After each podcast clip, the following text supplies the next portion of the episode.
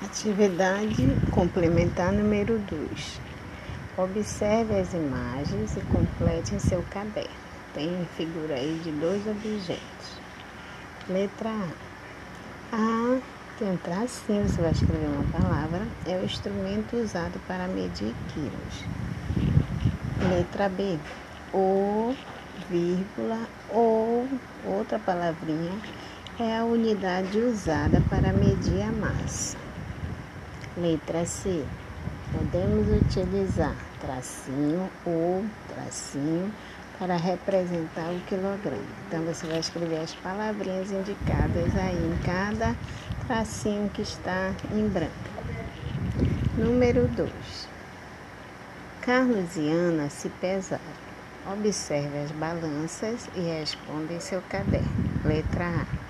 Quem é o mais pesado, Carlos ou Ana? Letra B. Qual é a diferença entre o peso de Carlos e Ana? Quando a gente fala diferença, quer dizer que a gente vai subtrair, a gente vai tirar menos. Então, olha a matemática aí, para a gente fazer uma continha. Letra C. Se os dois subirem na balança juntos, quanto a balança marcará? Agora, outra continha aí. Só que agora você vai juntar as duas medidas e vai somar para saber o resultado, ok? Bom dia, bom estudo, boa aula para vocês.